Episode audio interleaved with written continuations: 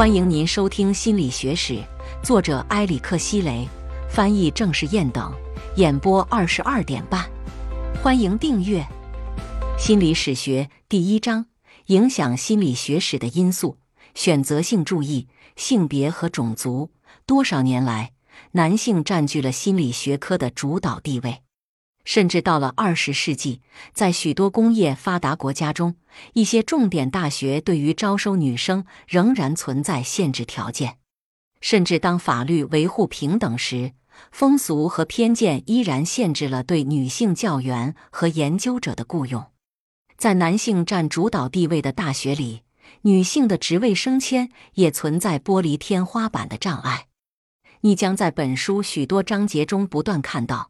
性别是影响心理学科和心理学知识发展的一个非常重要的因素。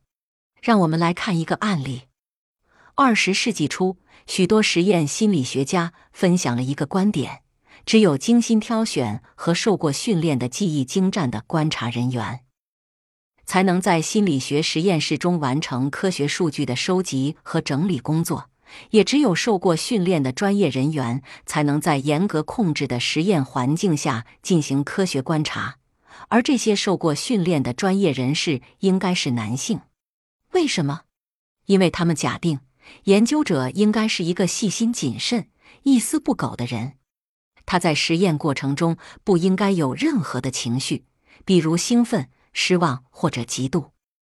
而那时的女性一般被认为是太过于情绪化、不稳定和多愁善感的。简而言之，研究者必须穿着一条裤子，留着一撮胡须。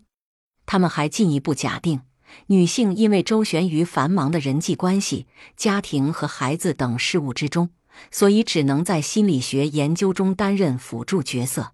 对于女性来说，更适合的角色是研究助手，而不是主要研究者。在这种信念和行为之下，许多有技能的女性被低估，在升迁中被忽视，或者完全被搁置一旁。几个世纪以来，心理学一直是男性主导的领域。一九五零年，只有百分之十五的心理学博士学位颁发给了女性。一九六零年，这个数据也只是百分之十八。不过，在二十世纪七十年代，获得心理学博士学位的女性数量稳步增长。到了二十世纪八十年代初，这个数字急剧增加。在历史上，第一次出现了获得博士学位的女性数量与男性持平的现象。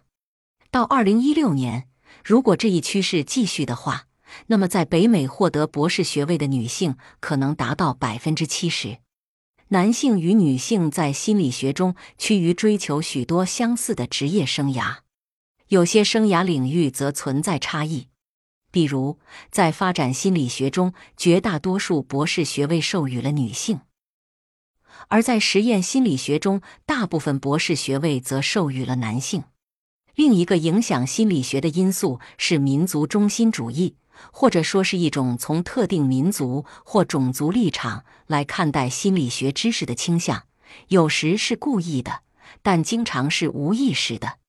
如今，我们很难发现心理学家刻意去忽视其他国家，亦或由其他种族或文化背景的人开展的研究。然而，通常处于无意识的民族中心主义在历史上确实存在过。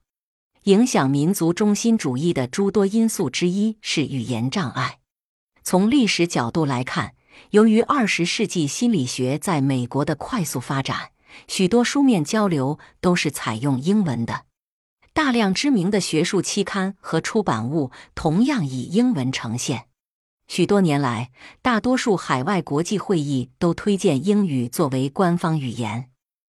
那些仅有少量英文知识或者不能投稿给国际期刊的研究者，得到认可的机会很不幸的被大大降低了。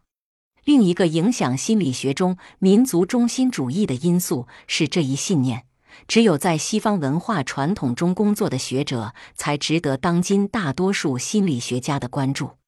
与此类似，在心理学书籍中有这样一种描述倾向：相比其他国家的学派。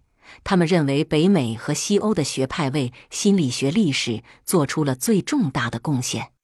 因此，当今大多数教科书中所描述的种种思想流派和特定的理论，都是从一个相对较小范围的国家中产生和发展起来的。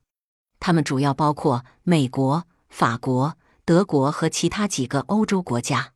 毋庸置疑，来自这些国家的科学家为当代心理学做出了非凡卓越的贡献。然而，来自世界其他国家，诸如日本。俄罗斯、南非、土耳其、印度、巴基斯坦、伊朗、墨西哥、中国、刚果和巴西等的学者为心理学做出的贡献，同样是值得注意和不同凡响的。但由于种种原因，大部分心理学学生都对这些国家的人名和理论不得而知。对民族中心主义的消极影响特别关注的心理学家。应该去关注心理学更广泛和精确的历史。